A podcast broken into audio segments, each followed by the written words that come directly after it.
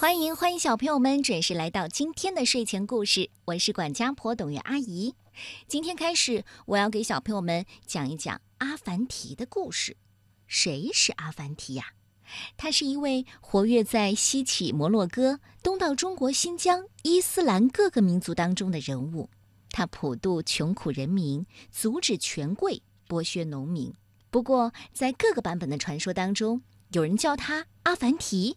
有人叫他纳希尔丁，还有人叫他纳赛尔丁。在不同地区的传说当中，往往都说他是智者或者是导师。今天我就给你讲一讲不平凡的阿凡提的故事。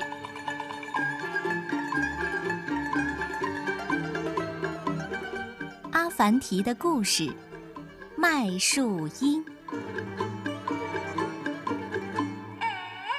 热的太阳挂在半空中，一望无际的戈壁滩好像烧着了一样，热得人们无法忍受。八一老爷家门前有一棵大树，大树枝叶繁茂，知了在树上发出阵阵鸣叫，让人更加烦躁了。百姓们牵着骆驼，赶着羊去集市。火辣辣的日头烤得人们汗如雨下、精疲力竭，他们拼命地干活，就是为了归还欠八一老爷的高利贷。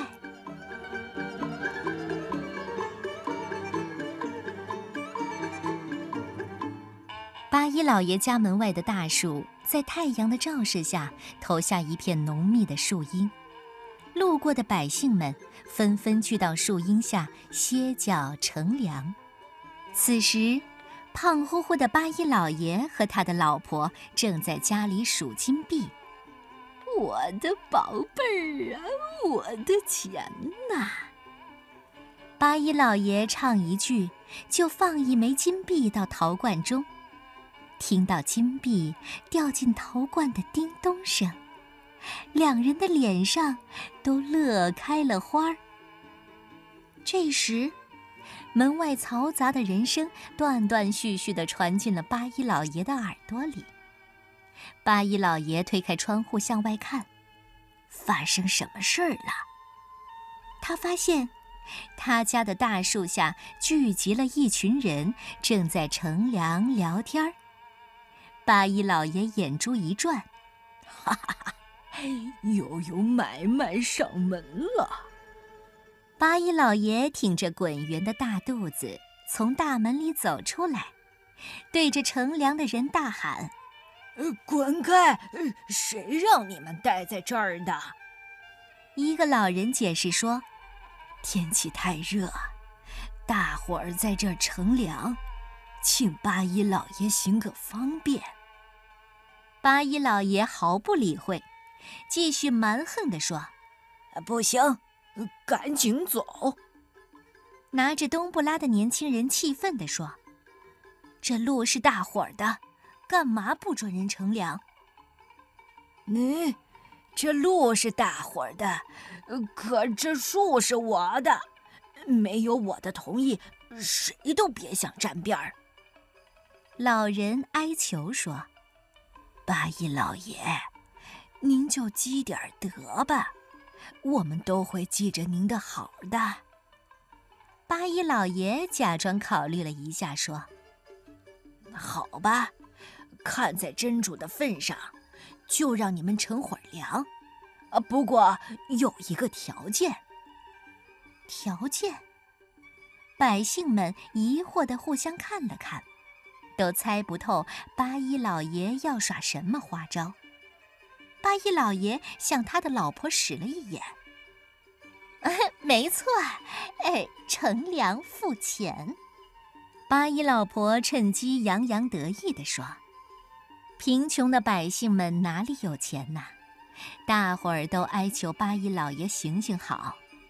贪财又不讲理的八一老爷不依不挠，呃，没钱，呃，拿东西抵也行啊。”说着，他就动手抢大伙儿的东西。先是抢了小姑娘的水果篮，又夺走了大个子头顶上的馕饼。他看到一个小男孩牵着一只羊，转过身又去抢羊。倔强的绵羊无论如何也不肯跟着八一老爷走，还把他的衣服顶坏了。正在大家闹成一团的时候，阿凡提骑着毛驴儿从大路上走了过来。阿凡提看到八一老爷的狼狈样，讽刺地说：“尊敬的八一老爷，您什么时候学会了斗羊？”八一老爷看到阿凡提也站在树荫里，伸手指着阿凡提说：“啊，付钱，付钱！”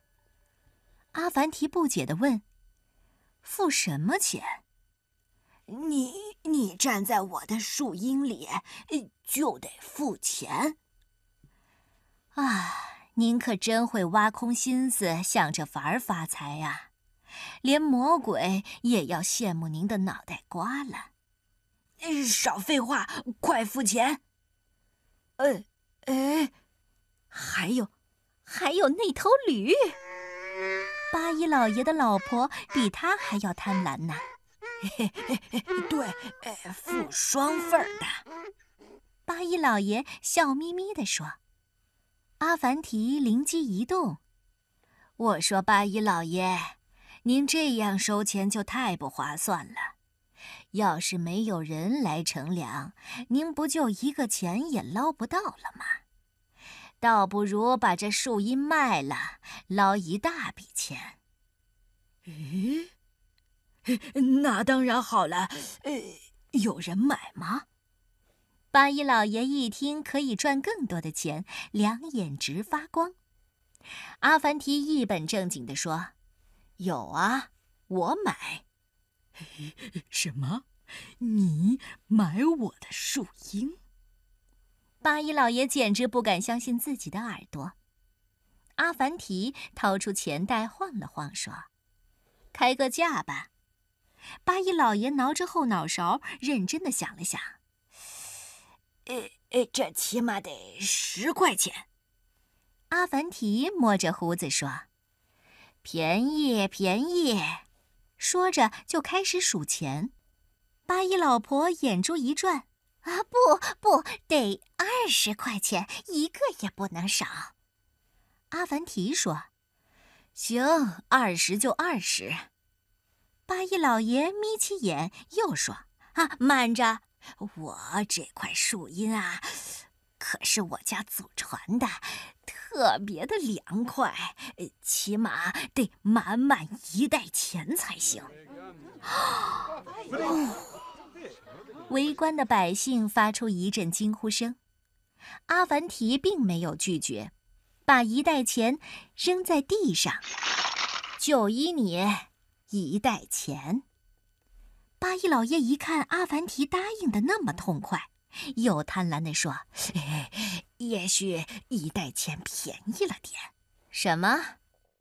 这下阿凡提不乐意了，他抢过钱袋，生气地说：“那这片树荫就留给你自己用吧。”说完，他骑上毛驴儿就要走。八一老婆一看，赶紧追了上来，拽着驴尾巴说：“一袋就一袋，一袋就一袋。”八一老爷也赶紧拦住阿凡提，陪笑道：“好好，就一袋。”阿凡提并不信任八一老爷，他说：“咱们得立个字据。”八一老爷爽快地答应了。下午，得意洋洋的八一老爷喝得醉醺醺的往家走，边走边嘲笑阿凡提的愚蠢。快到家的时候，他发现一伙人正坐在他家门口吃喝，还堵住了进院子的大门。八一老爷快气疯了，走上前大骂：“谁叫你们这些穷鬼，呃，坐在我家大门口的？”阿凡提笑着回答。这是我请的客人，来乘凉的。八一老爷怒气冲冲地说：“这是我家的大门口，可我们是在我的树荫里呀。”八一老爷哑口无言，气呼呼地准备进门回家。没想到他的脚刚一踏进树荫，阿凡提又开口了：“您尽管回家好了，不过不要踩到我的树荫，要是踩到一丁点儿，众人接口说，就得付钱。”八一老爷像触电似的，赶紧缩回脚，急得在树荫边上转来转去。阿凡提和乡亲们悠闲地吃着瓜。实在没办法，八一老爷只好跳墙回了家。八一老爷越想越生气，这帮穷鬼，竟然在咱们的家门口有吃有喝的。八一老婆想到了一个主意，悄声对他说：“你把树砍了，不就行了吗？”八一老爷一听，高兴得差点跳起来。八一老爷拎着斧子就去砍那棵树，边砍边气哼哼地说：“叫你们乘凉，叫你们乘凉。”阿凡提并不惊慌，等八一老爷把树干砍了一个豁口，他才慢悠悠地说：“哎，我说八一老爷，你疯了！”八一老爷没好气地说：“你管不着，树是我的，我爱砍就砍。”你砍吧，不过树荫是我的，只要我的树荫少了一块，就得赔钱。八一老爷一听，赶紧住手。阿凡提接着说：“这树荫马上就要到院子里了，你要是踩到院子里的树荫呢，就得付钱。”八一老爷惊愕地说：“我我回自己家里也要付钱？”只要踩到我的树荫，就得付钱。阿凡提斩钉截铁地说：“这树荫我不卖了。”八一老爷反悔了。阿凡提早有准备，拿出字据说：“那怎么行啊？我们立了字据了。”八一老爷无奈，把斧子一扔，说：“那那你再卖还给我。”阿凡提摇摇头说。这是多好的树荫啊！我可不卖。八一老爷哀求说：“ 亲爱的阿凡提，咱们是老朋友了，帮帮忙，把这些树荫都卖还给我吧。”阿凡提想了一下，假装不舍地说：“好吧，谁让我的心肠软呢？那把现在这些树荫卖给你，就算两袋钱。”八一老爷吓了一跳，大声说：“呃，我我卖给你，只要了一袋钱。”阿凡提一本正经的解释说：“那是中午的价钱，你看现在树荫长长了，价钱自然得翻番了。”八一老爷懊悔的抱着头大喊：“你这是存心让我破产呐！”阿凡提想了想说。那好吧，一代就一代。不过你得把大伙儿乘凉的钱一笔勾销。”八一老爷咬牙切齿地说。“好，就照你说的办。”月亮升起来了，月下树影投到了八一老爷家的房顶上。八一老爷在家里生闷气，八一老婆哭着说。我的钱呢？这可叫我们以后怎么活呢？正在这时候，院外突然传来一阵驴叫。八一老爷走到窗前，几个驴头伸了进来。八一老爷生气的把驴头推了出去。谁知这个出去，那个又进来了。八一老爷气急败坏的跑到院子里一看。阿凡提带着一群人正在他家的屋顶上又唱又跳，几头毛驴儿挤进了八一老爷的屋里，八一老婆吓坏了，抱着装金币的罐子躲进了箱子。八一老爷急忙跑回屋，使劲地往外推毛驴儿，一边推一边大喊：“ 把他们都赶出去！” 阿凡提则坐在屋顶上，不紧不慢地说：“哎呀，八一老爷，他们可都是我请来的客人，是在我的树荫底下，怎么能赶走呢？”混账！呃，树荫，我不是买回来了吗？阿凡提指着月亮说：“你买的是太阳下的树荫，可这是月亮下的树荫啊！”这时候，八一老爷窝里的毛驴儿越来越多，他急得满头大汗，连忙说：“阿凡提，把这些该死的牲口赶出去！这月亮下的树荫，我我也买回来。”“哦，这我可不卖。”“老朋友，求求你，就卖给我吧。”“啊，这样吧，把老百姓欠你的高利贷通通勾销。”月亮下的树荫就卖给你。八一老婆从箱子里伸出头说：“啊，这这也太贵了，嫌贵呀？